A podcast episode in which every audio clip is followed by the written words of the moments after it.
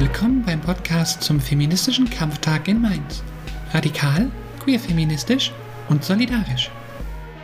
In unserer Podcast-Reihe möchten wir mit verschiedenen GästInnen und euch über feministischen Aktivismus sprechen. Dies ist die dritte Folge und die zweite Gesprächshälfte meiner Unterhaltung mit Dr. Jalles Akbaba. Wenn ihr also die erste Hälfte, Folge 2, noch nicht gehört habt, tut das am besten zuerst. Und nun geht es weiter mit dem Gespräch zwischen Jalles und mir. Wir haben jetzt schon angeschnitten, wir haben eine Verantwortung, autoritären Ideologien keine Bühne zu bieten. Meine Frage an dich ist, ist es denn vielleicht nicht wirksamer, anstatt dass eine Person in Autoritätsposition zum Beispiel ein Redeverbot erteilt, das Ganze ausdrücklich zu thematisieren und der Diskussion zu eröffnen, in der Hoffnung, dass die Gruppe sich selbst die besten Regeln gibt, sich selbst reguliert, alle auf Augenhöhe, ohne dass die Regulierung von außen kommt. Oder, anders formuliert, äh, denkst du, dass sich bei solchen Fragen autoritäre Ideologien gegen deren Kritik, wie zum Beispiel Feminismus, sich dann das bessere Argument durchsetzen wird? Ich habe jetzt zwei Sachen rausgehört. Also einmal könnten Gruppenregeln, die man am Anfang von solchen Lerneinheiten sich zusammen sozusagen gibt, könnten die mhm. ein Schutzschild schon sein für solche Fälle, ja, wo ja ganz klar auch über jetzt in dem Fall den ich geschildert habe, Gesprächsregeln gebrochen werden, nämlich dass es äh, sehr unsachlich wird, dass es äh, also Polemik und Sarkasmus ähm, ist, bin ich nicht sicher, ob das überhaupt in Gruppenregeln, wenn man jetzt sich trifft und am Anfang von so einer Lerneinheit darüber spricht, ja, wie wollen wir miteinander sprechen. Ich weiß nicht, ob da vorkommen würde, ja, äh, ohne Sarkasmus. Also insofern, da bin ich gar nicht sicher. Also in der Regel kommen ja solche Sachen wie, ja, mhm. wir lassen uns ausreden, ja, ähm, wir äh, tauschen ähm, Argumente aus, wobei darunter würde das vielleicht sogar fallen dann, ne, dass es eben kein Argument war. Ähm, also da bin ich jetzt nicht sicher, aber es ist durchaus ein guter Punkt, so nochmal noch mal darüber nachzudenken, wie Gruppenbildung und Gruppenregeln vorher gestaltet werden können. Das ist ja etwas, was pädagogisch manchmal auch ein bisschen verachtet wird, ne? so als, ja, ist doch klar, dass wir uns sowieso daran halten. Aber es ist ein guter Punkt. Und das andere, was ich rausgehört habe, war, ob, ähm, egal jetzt, welche Gruppenregeln man sich gegeben hat, ob nicht in der Situation selbst durch das Ansprechen von, okay, äh, du, siehst, du siehst das jetzt so und ähm, das Gesetz sagt aber das und wie machen wir das denn als Lehrperson und so weiter. Also du hast ja sozusagen ein Bild gemalt von einem herrschaftsfreien Diskursraum. Ja, so ein bisschen mhm. mit Habermas gesprochen. Ich bin aber nicht sicher, ehrlich gesagt ähm, bin ich mir sicher, äh, nämlich, dass es keinen herrschaftsfreien Raum gibt, äh, in dem geredet werden kann. Und gerade die, also ich mache jetzt mal sozusagen die drastischeren Fälle auf, wenn es zum Beispiel um Anti-Genderism oder eben antipluralistische Positionen, antidemokratische, mhm. ähm, auch Rassismus reproduzierende Positionen geht, dann halte ich es für ähm, nicht Chimäre zu sagen, ja, aber wir können auch drüber reden und dann gewinnt das bessere Argument. Also ich würde zum Beispiel nicht gerne oder ich würde es auch ablehnen mit jemandem rechtspositionierten aus dem Parteiensystem, ja, oder irgendwie sonst wie halt ja Rassismus reproduzierenden Personen so. Ähm, ich würde mit denen nicht mhm. ähm, in, in ein Gespräch gehen, weil ich nicht sehe, dass es da um Argumentaustausch geht. Also ähm, ich habe ja genug ähm, Argumentaustausch äh, in Seminaren an der Uni. Und ich erlebe immer wieder, dass es ähm, in den Räumen, in denen es ähm, eine strukturelle äh, Ignoranz gibt gegenüber der Öffnung oder eben gegenüber einer Reflexion darüber, dass äh, sich die Personen gerade in sehr stark dominanzgesellschaftlichen Räumen bewegen, dass sie darin sozialisiert wurden, dass sie sie nie in Frage gestellt haben und dass sie auch so sehr von ihnen äh, profitieren, dass sie überhaupt keine Lust haben, sie in Frage zu stellen. Ja? Also wenn es solche mhm. Szenarien sind, dann ist eigentlich meine Erfahrung so, da kann ich mir meinen Atem sparen. So. Und da geht es auch nicht um Argumentaustausch. Also insofern glaube ich nicht ganz an, also es war ja auch das Beispiel von dem, ähm, vergessen wie der Verlag hieß, der dann sich bei der Buchmesse neben einen ähm, jüdischen Verlag ähm, gesetzt hat und sozusagen so getan hat, so ja, wir, wir sind jetzt auch hier und wir können ja darüber reden so. Und die Vertreterinnen des jüdischen Verlags haben, haben ganz klar gesagt, so nein, wir können über gar nichts reden, weil, weil wir lassen uns darauf nicht ein. Und ich finde, das ist keine äh, Position, die jetzt irgendwie ja, so, so trotzig, aha, da versperrt sich jemand der Diskussionskultur. Nein, die hatten gut, die hatten berechtigte Argumente zu sagen, so, das führt zu nichts. Und es ist einfach nur, also wenn sozusagen zu so einem funktionalistischen und auch Meinungsfreiheit instrumentalisierenden Duktus wird, wie da über so vermeintliches Argumentieren geredet wird, ja, dann ist es etwas, was ähm, nichts mit Diskussion zu tun hat, sondern dann ist es Instrumentalisierung von Debattenkultur. Man muss natürlich immer genau gucken nach Einzelfall, aber ich glaube nicht, dass, dann, dass deine Idee so, hey, egal mit wem, egal worüber wir reden, wir können doch dann schauen, welches bessere Argument gewinnt, so oder dass das bessere Argument gewinnt. Ich glaube, das ist, ähm, das ist eine Illusion. Ich denke, da ist eine ganze Menge dran an dem, was du sagst.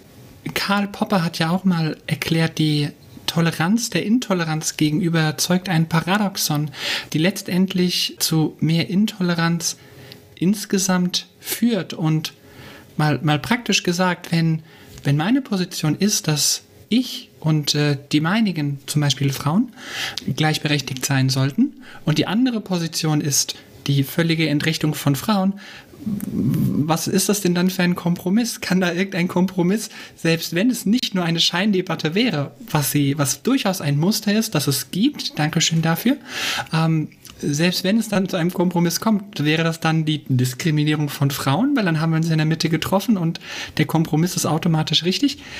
Nee, da, da stimme ich dir zu. Das kann die Lösung äh, nicht sein. Unter einem gewissen Niveau, unter einem Minimum von Achtung können wir nicht gehen, ohne unsere Position, Unterdrückung abzubauen, nicht eigentlich aufzugeben. Ja, und ich bin auch nicht fertig mit dem Denken darüber, was das jetzt genau bedeutet. Also ist es einfach sowas wie ein Wertekonflikt und du kannst dich auch nicht hinsetzen und sagen, ja, ich, ich möchte gerne ein äh, Kopftuch tragen, weil das entscheide ich nun mal und ich möchte das so machen. Und dann sagt jemand anderes, die Schule ist ein Ort, wo wir sozusagen vermeint, vermeintlich neutral sind. Ne? Also es wird jetzt sozusagen als verkauft, als, als, ähm, als Begründung, sondern wir sind jetzt hier ein neutraler Boden. Das stimmt natürlich überhaupt nicht. Hier wird einfach nur die Partikularität äh, verbor im Verborgenen gehalten. Jedenfalls, ich sage dann also, nee, also hier können Sie es aber nicht tragen. Und was soll dann da der Kompromiss sein? So, also äh, soll ich es jetzt in der Pause tragen und im Unterricht nicht oder was? Also es ist ja, also Kompromiss ist sowieso so ein komisches Wort. Damit kann ich gar nichts anfangen in, in ganz vielen. Also natürlich im Alltagsleben ist es immer schön, Kompromisse zu machen. Aber ich meine jetzt so auf so einer wissenschaftlichen Ebene ist Kompromiss einfach so eine, ja, so ein Schönreden. Das ist so eine schöne Vorstellung von, ah, so, eine, so ein Harmoniestreben. So am Schluss sind alle glücklich oder wenigstens ein mhm. bisschen glücklicher als, als, als nicht glücklich. Das ist Hanebüchen. Aber ich, wie gesagt, ich bin nicht durch damit ist es jetzt, hat es was damit zu tun, dass wir über Werte reden? Also hat es was zu tun mit, okay, du hast irgendwie eine, ähm, einen bestimmten Wert jetzt gerade ja auch ausgedrückt, der über, ja, Gleichberechtigung ist auch so ein komisches Wort, ne? aber so im weitesten Sinne eben ähm, der Reduktion von ähm, Barrieren und dem Öffnen von Möglichkeitsräumen und, und Zugangsgleichheit und so weiter mhm. ausgeht und andere also das ist der Grund, warum ich nicht sicher bin, ob das wirklich um Werte geht. Der andere würde vielleicht auch sagen, ja, ja, das möchte ich auch alles. Aber akzeptier doch, ja, als Frau bist du nun mal nicht besonders äh, geeignet für XY. Ne? Das meine ich, da geht es nicht um das, was, äh, was tatsächlich ausgedrückt wird, worum es ging. Also da scheinen mir ganz viele Tricks und so weiter zu verhindern, dass es überhaupt zu einem Argumentaustausch ähm, kommt. Also insofern, ich bin, ich bin noch nicht durch damit. So ist das wirklich, hat das was mit Wertediskussion zu tun, die eben unvereinbar sind. Ne? Manche Werte sind einfach unvereinbar. Du machst das eine oder das andere. Du kannst nicht beides machen. Ich trage das Kopftuch oder ich trage es nicht. Und also auch das überhaupt als Wert zu bezeichnen, ist vielleicht auch schon ähm, problematisch. Egal. Jedenfalls, also ist es Werte oder geht es eigentlich eher um, ähm, das eine ist Politik und das andere ist, ähm, also Politik im Sinne von äh, strategisch ne? und irgendwie verdecken und eben nicht aufschlüsseln. Ne? Und das andere ist bemüht um tatsächlich Wissen auch epistemologisch, ne? also wie ist das Wissen entstanden und welches, welches Wissen tragen wir weiter und von welchem Wissen ist unser überhaupt Gucken auf die Dinge gespeist und so weiter. Also das ist ja ein, aber da müssen wir vorsichtig sein, das nehme ich heute auf jeden Fall auch mit von dir, was du vorhin gesagt hast, so, da müssen wir eben aufpassen, dass wir nicht selbst herrlich werden, ne? dass wir nicht irgendwie meinen, ja, wir sind dort aber die Lehrerin oder die Dozentin und wenn es jemand weiß, dann sind wir es. Natürlich stimmt das auch nicht. Also ich halte immer so sozusagen diese reflexive äh, epistemologische ähm, Haltung für wichtig. Also das ist jetzt sehr akademisch ausgedrückt für, ähm, ich muss immer wieder äh, mir gewahr werden darüber, dass ich selbst auch in der Wissensproduktion ähm, Opfer sein kann von Verblendungen, ne, von Leerstellen, von Auslassungen, von äh, Verwechslungen, was ich da gerade eigentlich ähm, wie darstelle und so weiter. Also das meine ich mit reflexiver ähm, Epistemologie. Mhm. Genau, also vielleicht stecken da einige Antworten drin zu dieser Frage, klappt es mit dem Reden mit allen Menschen über die Dinge oder klappt es nicht? Richtig. Äh, Dankeschön. Und du hast jetzt nochmal abgeschlossen mit reflexiver Epistemologie, um nicht abzuheben. Und an der Stelle möchte ich die Brücke schlagen zu einem anderen Artikel, den du geschrieben hast, der strukturell äh, ähnliche Dinge anspricht, und zwar zur Frage von äh, Satire und wie die Kritik kritisiert werden kann und was da so alles drinsteckt. Worum ging es in diesem Artikel? Ja, in dem Artikel ging es um ja, ehrlich gesagt, es ist ähnlich passiert wie mit dieser Kartoffeltüte. Ich habe einfach nur einen Tweet angeschaut. Und zwar ging es da um, ich, weiß, ich will gar nicht wiederholen, wie dieser ähm, Kabarettist heißt ist glaube ich auch egal. Er hat jedenfalls ähm, Preis bekommen, also sozusagen ein preisgekrönter Kabarettist.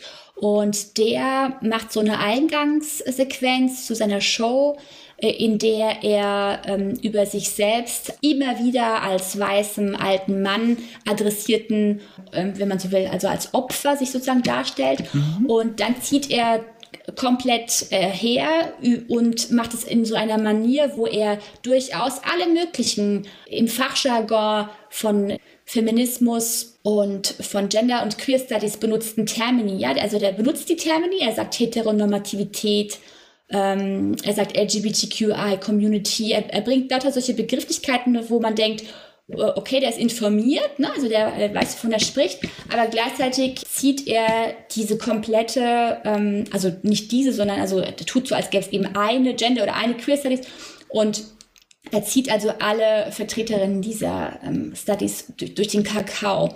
Und er macht das auf, mhm. ähm, so habe ich das eben analogisiert, er macht das auf eine Art und Weise, die man auch als antigenderistisch und antifeministisch bezeichnen kann. Und da habe ich das analogisiert mit der Situation im Seminar, wo das Studierende eben anlässlich eines Gesetzestextes, der zitiert wird, ähm, machen. Der Grund, warum ich dieses Beispiel aus der Satire-Show genommen habe, war, um darüber eine Möglichkeit zu kreieren, darüber zu reden, wann Witze äh, über Diversity gute Witze sind und wann sie schlechte Witze sind. Also man könnte ja sagen, über alles wäre es möglich oder denkbar, irgendwie Satire zu machen. Das ist die Idee von Satire. Sie hat kein, sie hat kein äh, Redeverbot. Sie hat kein, äh, also im besten Fall ähm, sollte sie nicht zensiert werden. Aber dennoch gibt es natürlich Satire, die ist, ähm, oder nicht natürlich, sondern ich äh, habe das quasi versucht zu, ähm, zu argumentieren. Wann ist Satire über Diversity gut und wann ist sie schlecht? Und ich würde sagen, um deine Frage zu beantworten, äh, wann ist die äh, Kritik an der Kritik valide und wann nicht, äh, würde ich sagen, dass ich eben ein Beispiel äh, gefunden habe, wo sie sehr, sehr stark eben nicht valide ist. Und die Begründung dafür war, dass die Inhalte von dem, was da sozusagen so vermeintlich äh, referiert wird, ja, also dieser Sprecher, der sich als äh, fachlich sehr kundig darstellt, dass die Inhalte stark mhm. verzerrt ähm, werden. Ähm, er spricht überhaupt nicht von den Inhalten von Gender und Queer Studies, sondern er verzerrt sie. Er macht, er macht andere Inhalte daraus. Er macht auch eine Täter-Opfer-Umkehr. Ähm, das, was sozusagen jahrzehntelang zu den Errungenschaften von Gender und Queer Studies und vor allem auch der Aktivistinnen, die dahinter stehen und die, die immer einen mhm. Schritt vor der Wissenschaft waren, ja, er stellt ja komplett in Abrede, dass es da um emanzipatorische Bewegungen geht, die uns ein bisschen weiter sozusagen gebracht haben, als wir, als wir vorher waren, mit vielen, mit vielen Rechten und, ähm, und sozusagen Teilnahmemöglichkeiten. Und er kehrt es einfach um und sagt, ja, er sei das Opfer. Also sozusagen eine, ich würde sagen, eines der ja, feige hört sich irgendwie komisch an, niederträchtig auch, aber also es ist ähm, eine der, ich ähm, ziehe beide Wörter zurück und sage, eine der unreflektiertesten Arten und Weisen der Betrachtung von Ungleichheiten, ja, also diejenigen, die plötzlich in die Kritik kommen Also sozusagen die ähm, hegemoniale Männlichkeit, äh, die ähm, Weisheit, das Weißsein und so weiter, sich dann darin zu suhlen in einer Täter-Opfer-Umkehr zu sagen, ja, jetzt werden wir auch noch kritisiert, einfach nur dafür, dass wir weiß und, und männlich sind. Und sozusagen darüber eine komplette Disziplin, eine komplette jahrhundertelang äh, währende Wirkung einfach zu unterschlagen, nämlich, dass es auch die, die ganze Zeit, nur weil es weiße, nur weil es männliche Personen waren, die ganze Zeit auch Vormachtstellungen ja inne hatten. Also wird, hier, wird, hier wird ganz viel verzerrt und, und, und unterschlagen. Äh, dann wird also delegitimiert, was diese ähm, sozialen Bewegungen und jetzt halt auch ähm, sehr stark eben in, die, in den wissenschaftlichen Jargon übergegangenen Sachen, was die ausdrücken und eben mit dem Ergebnis, äh, Machtverhältnisse zu restabilisieren. Also sozusagen äh, wiederherzustellen, wo es eben an manchen Stellen offensichtlich äh, wackelt, ja. Also wenn es nicht wackeln würde, so ist die gute Nachricht, würde so eine Satire sich überhaupt nicht erst ähm, auf die Bühne stellen müssen. Das ist die gute Nachricht. Genau, also deswegen würde ich sagen, zu der Frage, wann ist sie nicht valide, wenn sie ähm, genau diese Punkte eben, ähm, also sozusagen auf eine sehr unwissenschaftliche Art und Weise und vor allem auch auf eine wissenschaftsfeindliche Art und Weise darstellt. Und dann habe ich ja das deswegen auch analogisiert mit der Seminarsituation, weil ich darüber auch mit mir selbst sozusagen äh, in Kritik gehen wollte, um zu, um zu fragen, bin ich jetzt vielleicht die Person, die in der Seminarsituation das Gleiche gemacht hat, also sozusagen die habe ich, hab ich die gleiche Selbstherrlichkeit gehabt in der Seminarsituation wie dieser Kabarettist, der ähm, die, auf der Bühne ja die Dominanz, die mhm. Deutungshoheit, die äh, äh, ne, unbegrenzte Redefreiheit und so, weiter und so weiter genießt. Also da habe ich das versucht in ähm, Kontrast zu bringen am Schluss kam ich dazu zu, zu, sagen, ich weiß es nicht, wie es jetzt wirklich ist, aber mir scheint auf jeden Fall eine Parallele da zu sein zwischen Satire und Forschung. Also im Sinne von, wie ich es mir vorstelle, also im Sinne von guter, ne? also ist absichtlich ähm, sehr äh, plakativ benutzte Verben gewesen, also so, oder Wörter gewesen, also mhm. gute Forschung und gute Satire könnte ich mir so vorstellen, dass sie jeweils ähm, die eigene Sprecherinnenposition in dem, was da gesagt wird, ähm, reflektiert, also sich sozusagen vergegenwärtigt, wo stehe ich denn in diesem Geflecht von, von Sachen, über die ich gerade rede? Und wer genau bin ich und über wen lache oder schreibe ich. Also sozusagen diese Positionalitäten und Positioniertheiten ähm, jeweils zu artikulieren und nicht darüber wegzugehen, wenn ich dann äh, zum Beispiel eben Beurteilungen mache, ne, wie dieser Kabarettist es gemacht hat oder wie ich eben es mit den Studierenden gemacht habe und so weiter. Mhm. Du hast dabei schon äh, Jalles Tucholsky paraphrasiert, das vielbeliebte äh, Satire darf alles, was du so nicht hast stehen lassen. Und ich denke, aus guten Gründen, und ich glaube auch, dass Tucholsky, der wie keine Person natürlich historisch irgendwie unkompliziert wäre, aber ich glaube, dass er nicht unbedingt davon beeindruckt wäre, dass jemand in privilegierter Position seine mediale Reichweite nutzt, um kritische, aktivistische Bewegungen und ihre Gedanken und ihre Identitäten letztendlich zu entwerten. Ich finde es schön, dass du schon beschrieben hast, dass äh, auch Satire eine gewisse Verantwortung trägt. Die Kritik ist wichtig und das muss sie geben und auch frei von Zensur, aber dass gleichzeitig nicht jede Satire gleich wertvoll ist tatsächlich und dass es genauso geschehen kann, dass von einer unreflektierten Position aus die Selbstverständlichkeiten der eigenen Privilegien völlig für, die, für das Ergebnis der gerechten Welt gehalten werden und alles, was das kritisiert, was davon abweicht, das ist eine Zumutung tatsächlich. Die Identität, das Wesen der andere und ihr Bedürfnis, dass das berücksichtigt wird, das ist eine Zumutung und eine Frechheit für, wie er selbst sagte, der Kabarettist, den alten weißen Mann. Und, äh, und für ihn dann dementsprechend schon zu viel verlangt. Und das vergisst nach meinem Dafürhalten die Verantwortung der Satire, sich gegen hegemoniale Strukturen äh, zu wenden und nicht noch die zu einer Zielscheibe zu machen, die ohnehin eben nicht die Privilegien äh, genießen. Im Englischen finde ich das ganz schön formuliert. Satire must always punch up, never down. Und äh, da stimme ich dir zu, dass das äh, an, an, bei diesem Beispiel nicht wirklich funktioniert hat. Weit gefehlt, um genau zu sein. Ähm, ja, und nochmal zu dem Punkt, ähm, Verzeihung, äh, wenn, ich mal, wenn ich nochmal kurz ergänzen darf, nochmal zu dem Punkt, dass wir da nichts tun können, ne? was Satire macht, macht sie halt. Ähm, dazu würde ich, dazu würde ich gerne noch sagen, eigentlich interessiert es mich auch weniger, was der Kabarettist da sagt und gemacht hat. Es ist nicht in meinem Wirkungsbereich, sozusagen mit ihm zu reden oder irgendwie zu seinen äh, Bildungsprozessen oder irgendwie sowas äh, beizutragen. Ne? Aber äh, so wurde mir dann klar bei der äh, Beschäftigung mit dem Thema, wer, wer, mich interessiert, sind die ZuschauerInnen. Und wenn du dir diesen Tweet äh, oder diese neun Minuten Auftritt anschaust von ihm, dann wirst du feststellen, dass die Leute genau an den falschen Stellen ähm, lachen. Und ich frage mich halt, warum tun sie das? Also im Theater sagt man, ein, ein König ohne Volk ist einfach nur ein Idiot. Aber dieser Kabarettist hatte ein Volk, weil die Leute gelacht haben. Also übrigens nicht alle. Also manchmal schwenkt die Kamera so und man sieht äh, Gesichter, so die sozusagen Augenrollen haben ne? und sozusagen da schon sich unwohl fühlen in diesem Setting.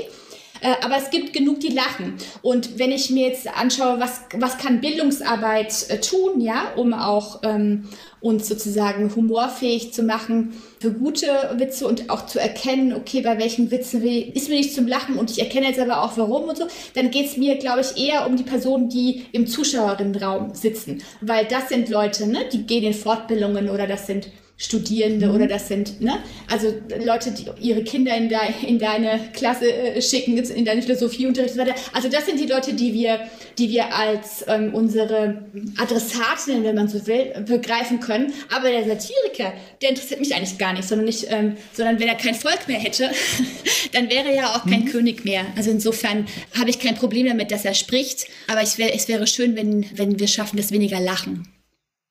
Das ist ein, ein sehr, sehr guter Punkt tatsächlich. Die langfristige Perspektive von unserer Arbeit, von unserer feministischen Arbeit gegen, gegen Unterdrückung und ihren intersektionell kompliziert vernetzten Nebenphänomenen wie Rassismus und Klassismus. Und ähm, an der Stelle würde ich mich freuen, wenn wir es noch schaffen, so ein bisschen eine, eine positive Perspektive aufzumachen. Wir haben sehr viel problematisiert und sehr viel kritisiert, ähm, welche Möglichkeiten, welche Lösungsstrategien, welche Ansätze können wir finden, um jetzt gerade Schulen bzw. Hochschulen gender inklusiver zu machen?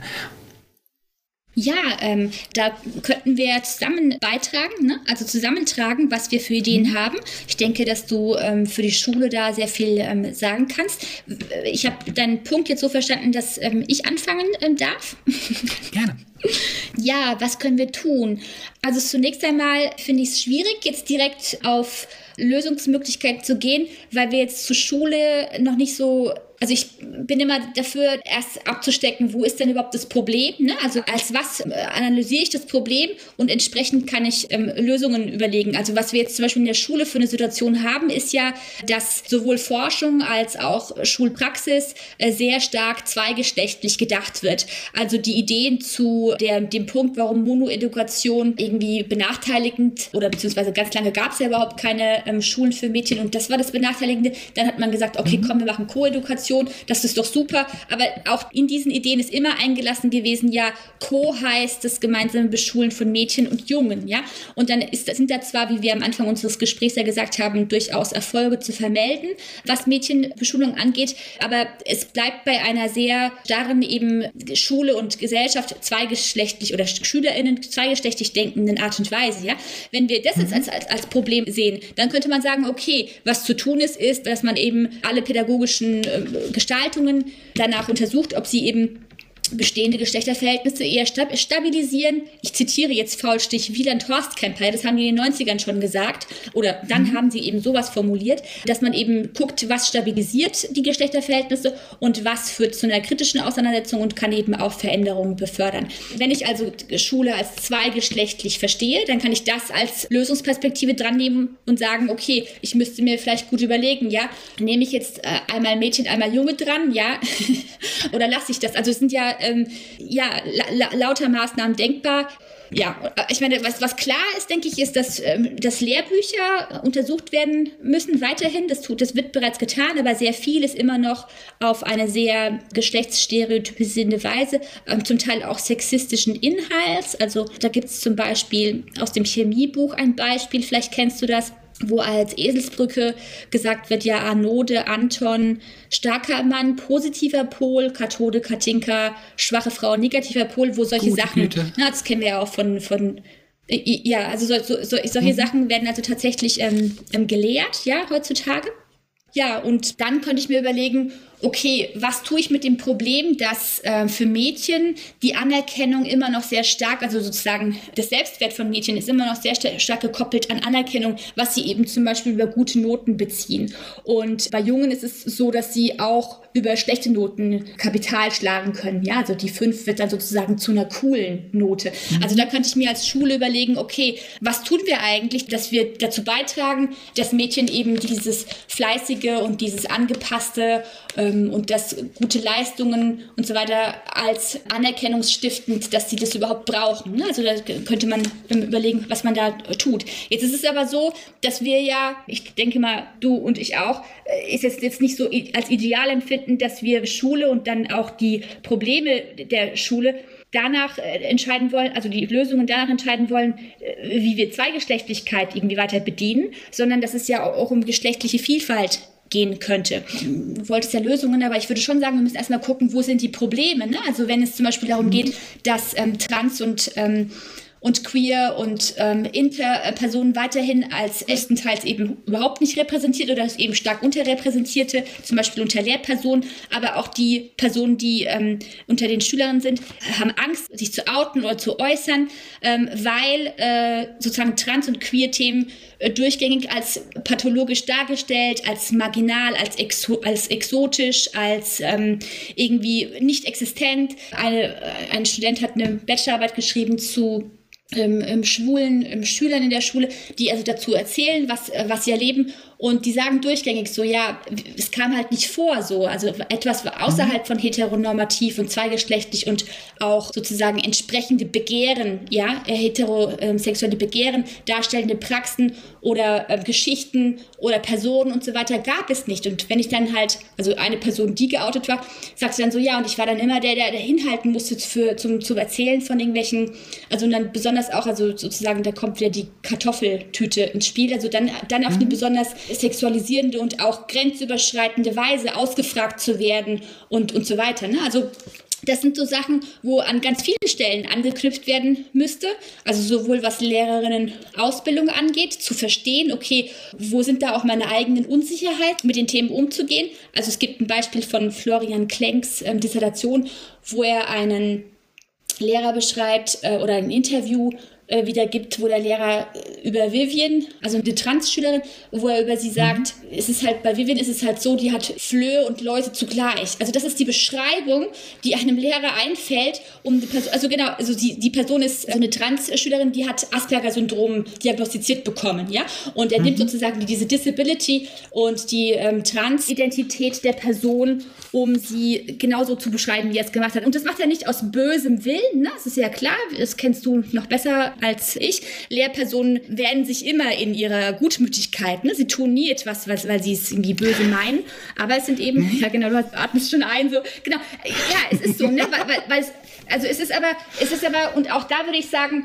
Vorhin hatten wir ja gesagt, die Studierenden schützen sich nicht über Unwissenheit. Und ich würde jetzt umgekehrt sagen, Lehrerinnen sind wegen Unwissenheit nicht unbedingt eben die Unschuldigen. Ne? Also natürlich geht es in dieser Debatte nie um Schuld. Es ist eigentlich jetzt kein passender Begriff. Aber was ich sagen will, ist, es ist ja eine strukturelle Ignoranz und ein strukturelles Nichtwissen. Und es liegt in meiner Verantwortung, die Unwissenheit zu ersetzen mit Wissen und mit Reflexion und mit einer Kompetenz. Ich würde dazu gerne was sagen, was ich darunter dann verstehe unter dieser Kompetenz. Also es ist meine Verantwortung als Lehrperson, diese Unwissenheit zu ersetzen. Und ich kann nicht sagen, ja, aber ich wusste es nicht, weil es ist genau Teil des hegemonialen Wissens, nämlich genau dort Auslassungen zu haben, wo es marginalisierende und vulnerable Personen eben äh, trifft. Ja, das ist, das gehört mit zum ganzen Spiel. Und deswegen kann ich nicht sagen, ja, aber ich wusste es nicht. Äh, das ist so ein bisschen wie die Verkehrsordnung. So Unwissenheit schützt vor Strafe nicht, könnte man sagt, ne, so, ja, mhm. hättest du aber lernen müssen in der Fahrschule, dass das ein Stoppschild ist. Sorry, ähm, du trägst die Kosten. Ne? Das ist ja genauso, also ist jetzt eine schlechte Analogie, weil die Lehrerinnen tragen eben die Kosten nicht davon, wenn sie äh, ein Stoppschild überfahren. Äh, mhm. Aber so, ne, das wäre jetzt so ein Anfang, wo wie wir gucken könnten. Das finde ich ist eine sehr schöne Perspektive, auf die du am Ende gekommen bist, dass einerseits natürlich äh, Lehrpläne, Schulbücher überarbeitet werden müssen, das ein wichtiger Teil ist, aber viel entscheidender und äh, da bin ich ganz deiner Meinung, sind die Lehrkräfte, ist das Personal vor Ort, die ihre Autorität fachlich, aber auch allgemein sozial erzieherisch ausüben. Und da ist jede äh, Lücke über solche strukturellen Probleme ähm, ja, wie, äh, ein bisschen wie Wer schweigt, stimmt zu in dem Sinne, wir haben das ja schon kritisiert, aber ich denke, wir können es noch einmal äh, verwenden. Jedes Unwissen verstärkt diese meist unsichtbaren äh, Strukturen und das ist an der Stelle nicht überraschend, aber keine Entschuldigung. Wer kommt denn in privilegierte Positionen, in Positionen mit Macht, die die mit dem äh, System im Allgemeinen gut können? Das ist keine absolute Regel, es gibt natürlich Ausnahmen und so weiter und so fort, aber das erklärt schon, warum es in Kollegien keine glatte demografische Abbildung der Bevölkerung gibt. Da sind verschiedene Diskriminierungsfaktoren, zum Beispiel Rassismus, sichtbar und spürbar am Werk, die dann auch über Bildungserfolge entscheiden, welche Personen kommen in, in, in Machtpositionen mit größerer Wahrscheinlichkeit und äh, diese Verkettung von größeren Wahrscheinlichkeit in der strukturellen Diskriminierung wirken. Und das ganze System verstärkt sich selbst, wenn die Lehrkräfte nicht irgendwo diesen Teufelskreis unterbrechen, durch Weiterbildung. Denn das schönste Buch hilft nichts, wenn die, die Lehrperson, die ja das ganze Geschehen äh, organisiert, das Lerngeschehen, nicht eine kritische Haltung aufweist zu dem, was sie selbst vermutlich in zu eigener äh, Schulzeit zu sozialen Themen gelernt hat. Ja, genau. Und im Zusammenhang mit diesem Wissen, dass wir äh, revidieren müssen, mit den Curricula, die wir sehr, sehr kritisch beäugen und äh, ehrlich gesagt auch neu aufsetzen müssen.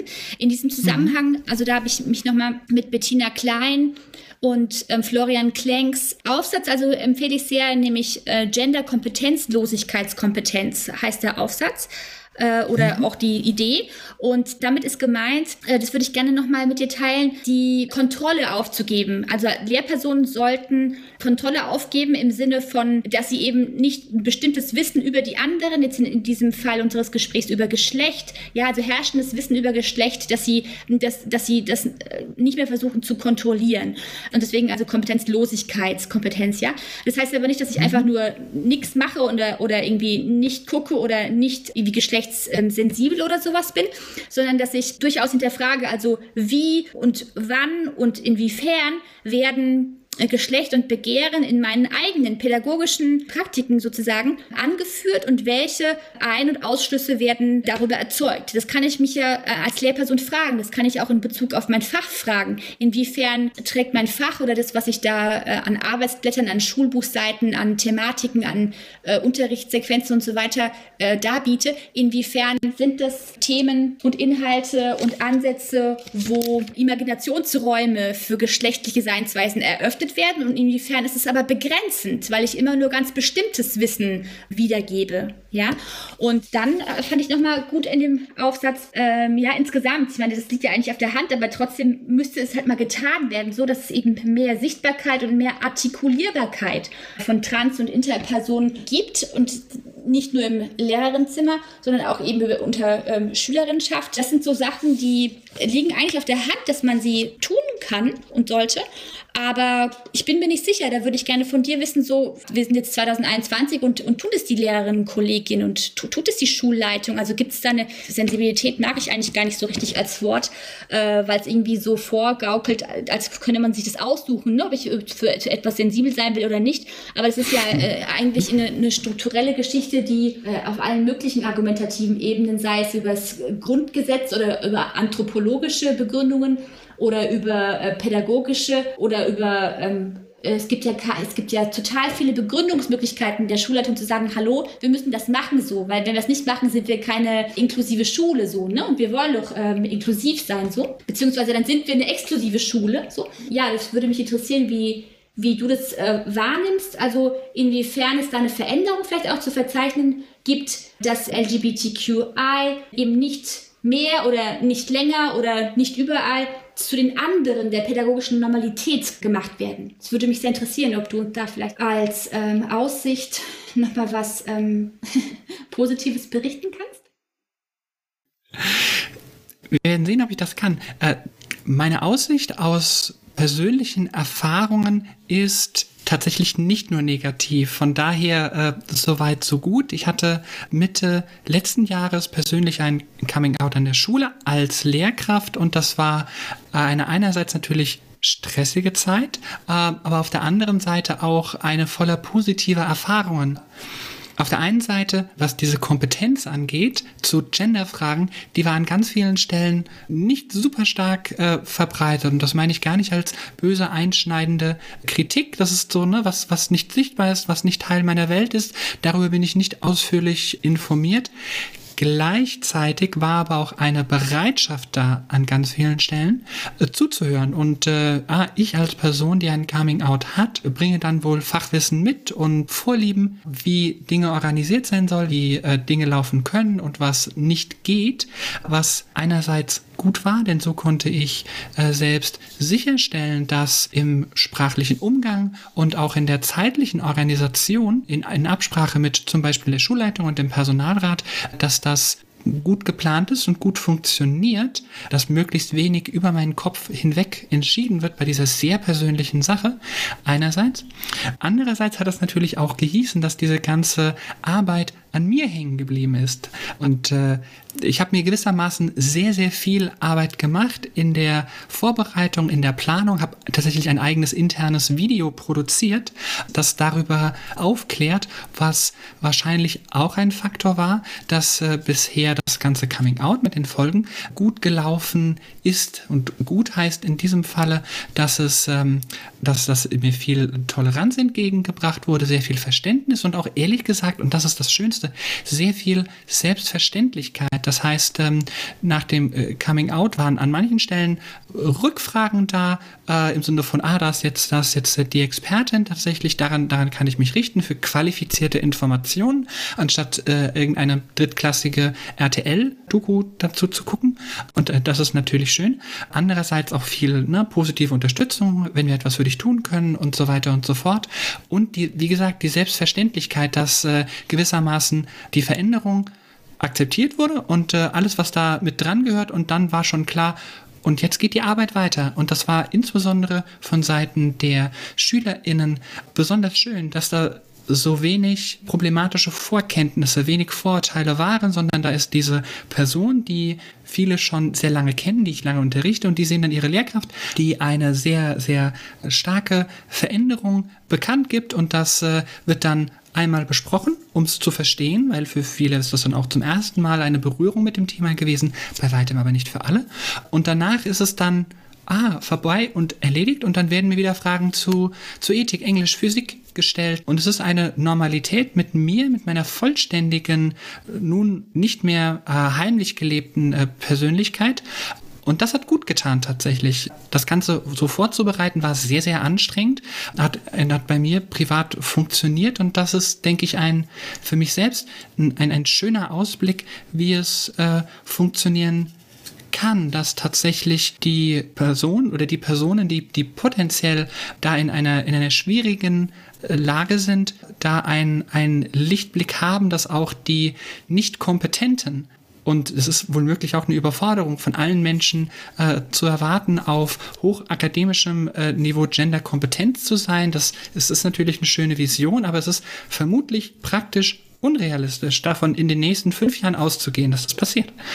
Und in dem Kontext ist es schön zu sehen, dass es viele Inkompetenzkompetente gibt, wenn ich den Begriff gerade richtig verstanden habe, die damit umgehen können, dass sie nicht die Autorität sind zu etwas, die lernfähig sind und anpassungsfähig, ohne sich wie der eben nicht namentlich genannte Kabarettist, darüber aufzuregen, dass diese Irritation der persönlichen Normalität nun eine Zumutung ist und das nun einen selbst in die Opferrolle bringt, jetzt vielleicht sogar etwas ändern zu müssen oder vielleicht sogar etwas umdenken zu müssen.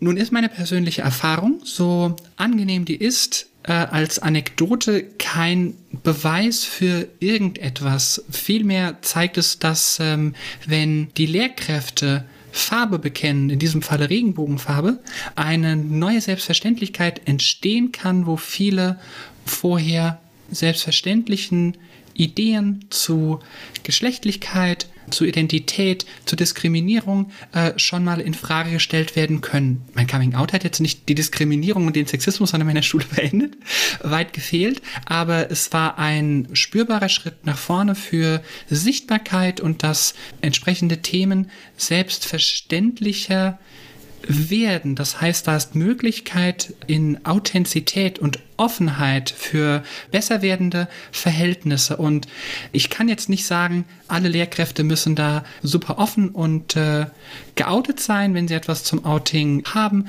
Aber wie wir in unserem Gespräch schon gesagt haben, wenn Themen nicht besprochen werden, dann gehen Hegemonien ungefragt weiter auf jeder Ebene. Und äh, an der Stelle gibt es gibt es quasi vom Beruf, Berufsethos, wenn der Lehrberuf äh, vollumfänglich verstanden wird, denke ich, äh, die Verpflichtung, sich, sich weiterzubilden über die in Anführungszeichen äh, Lücken, über strukturelle Diskriminierungsprozesse, sich da auch selbst mit der Macht zu hinterfragen und gleichzeitig für den Fall, dass ein Mensch auch selbst Teil einer marginalisierten Gruppe ist, aber gleichzeitig in einer Autoritätsperson, sich zu überlegen, ob das nicht so anstrengend das auch ist, nicht sinnvoll ist, diese Position äh, zu nutzen für eine, eine Weiterentwicklung ähm, des Miteinanders.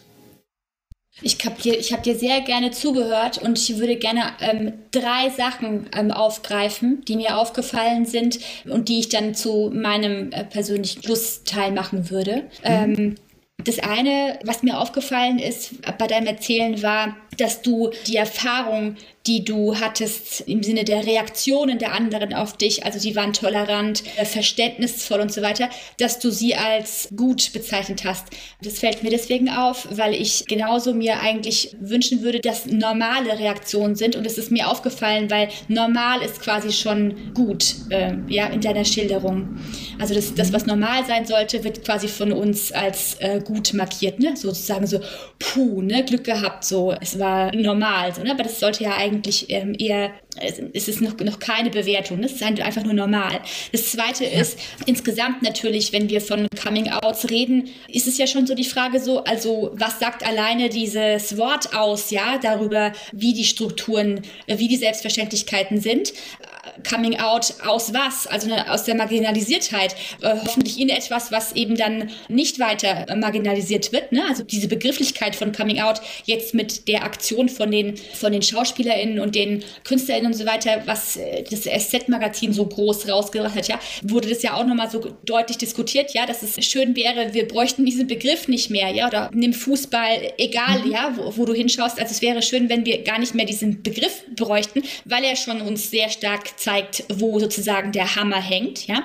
Und das Dritte ist, dass du klar gemacht hast, dass du mit äh, dem Coming Out die Expertinnenrolle, du wurdest quasi auch zum Pool, zu der Quelle an qualifizierten Aussagen. Offensichtlich, weil es nicht als Querschnittsaufgabe oder als integriert in den Wissensbestand von Schule angesehen wird, sondern wir brauchen da jemanden, die ist da dann unsere Expertin und am besten eben eine Selbstbetroffene. Das erinnert mich an Mhm. An, den, an, an, Tokenism mit Sarah Ahmed gesprochen, ähm, ja, was sozusagen mit ähm, InklusionspraktikerInnen und so weiter, ne, was mit denen passiert so und nach was sie ja. ausgewählt werden und wann sie immer aufs Bild gebeten werden, wenn eins gemacht wird für die Homepage und so weiter. Also mhm. jetzt habe ich sozusagen erstmal ähm, kritisch beäugt, ja, was da sozusagen als Erfahrungsbericht von dir, von dir kam, also nicht dich kritisch beäugt, sondern das, wie du es erzählen musstest, weil es eben in dieser Struktur stattfindet. Und toll wäre jetzt, wenn diese Selbstverständlichkeit, die du ja ja als gut äh, dargestellt hast, die du auch erfahren sozusagen durftest, wenn die sich sozusagen durchziehen würde, das Coming Out zu, zu etwas Obsoletem zu machen,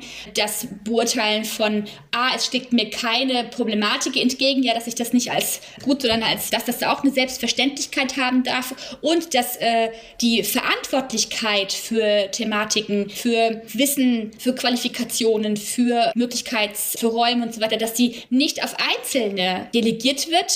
Ich habe dazu eine Arbeit geschrieben, ja, inwiefern äh, migrationsandere LehrerInnen dann die Aufgabe mhm. bekommen, ja, dann mach du doch mal, ne? Hier, wir haben da so ein paar so äh, türkische Jungs, dann kannst du dich ja darum kümmern. Und wir haben so eine Migrantensprechstunde, mach du das mal. Ne? Also sozusagen ein sehr, sehr ähm, hegemoniales Tool, ja, dass ich mir einzelne Leute rausnehme und sage, ah ja, ist doch eh dein Thema, dein Feld und sozusagen so eine komplette Verantwortungsverschiebung zu machen, ja, mhm. von wieder des hegemonialen Bereichs, der sich wieder entledigen kann, ja, einem strukturellen Wissen. Und das wäre sozusagen jetzt meine Schlussperspektive, dass das schön wäre, du hast vorhin gesagt, lernfähig Lernfähige, ne? dass es also ganz viele Lernfähige auch gab und dass sie sich gezeigt haben. Und ich würde mir wünschen, Möglichkeit gibt, äh, die wir zum Beispiel darüber, wir haben ganz viel auch heute, finde ich, über Zuhören gesprochen, so, mhm. dass das Zuhören selbstverständlich wird und dass es eine Selbstverständlichkeit gibt, was Wissen angeht, aber auch das Revidieren von bestehendem Wissen. Ne?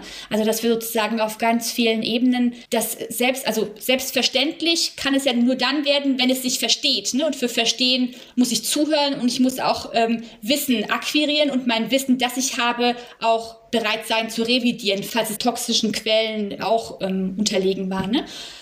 Also äh, ich hoffe, es kam raus, inwiefern ich das als, als positiven Ausblick ähm, sehe, auch wenn ich mich gerade so fühle, dass ich in meinen Analysen, die natürlich erstmal so die oh, das Verstrickte und das ähm, noch nicht Fertige ne, und das noch sehr am Anfang befindliche irgendwie habe ich, ich, ich meine, ich hätte das mehr herausgestellt als irgendwie die positive Note. Und deswegen ja, freue ich mich, wenn du ähm, ein noch positiveres Outro machst. Dankeschön, Jalis, äh, für deinen Input und der ist sehr wertvoll und ich finde den überhaupt nicht negativ, denn ich konnte ja nicht mehr berichten als eine Momentaufnahme in dem Prozess abgeschlossen ist da nichts wie, und das hast du ja auch schon gesagt, wie die wenigsten Prozesse in unserer Arbeit abgeschlossen sind. Und ich möchte da schließen mit einem Hinweis äh, von Professorin Nikita Davan, die ich 2018 auf dem Studierendenkongress zu Postkolonialität in der Lehre getroffen hatte. Und der Hinweis war, dass diese Arbeit, auch feministische Arbeit und allgemein jede Arbeit gegen Unterdrückung vielgestaltig ist an uns selbst, in unserer Rolle als Vermittlung, als bildende Person, als äh, widerständige Person und, wenn wir Autorität haben, auch als Autorität, als Macht ausübende Person. Und das ist wie Zähneputzen tatsächlich. Wir spüren nicht sofort einen Effekt davon, aber wenn wir das lang genug tun, regelmäßig tun, mit uns selbst, mit anderen, in unseren Verantwortungen, dann haben wir ein langfristiges Ziel, das wir erreichen können, dass ein bisschen Unterdrückung weggebürstet wird. Janis, vielen, vielen Dank, dass du dir die Zeit genommen hast und ähm, uns mit deinem, mit deinem Fachwissen äh, beraten hast. Ähm, ich bedanke mich auch bei unseren ZuhörerInnen und ähm, wenn es noch weiteres Interesse gibt an feministischen Themen, dann schau doch mal bei uns vorbei auf Instagram.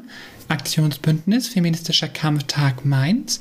Wir haben auch eine Homepage fkampftagmz.noblogs.org.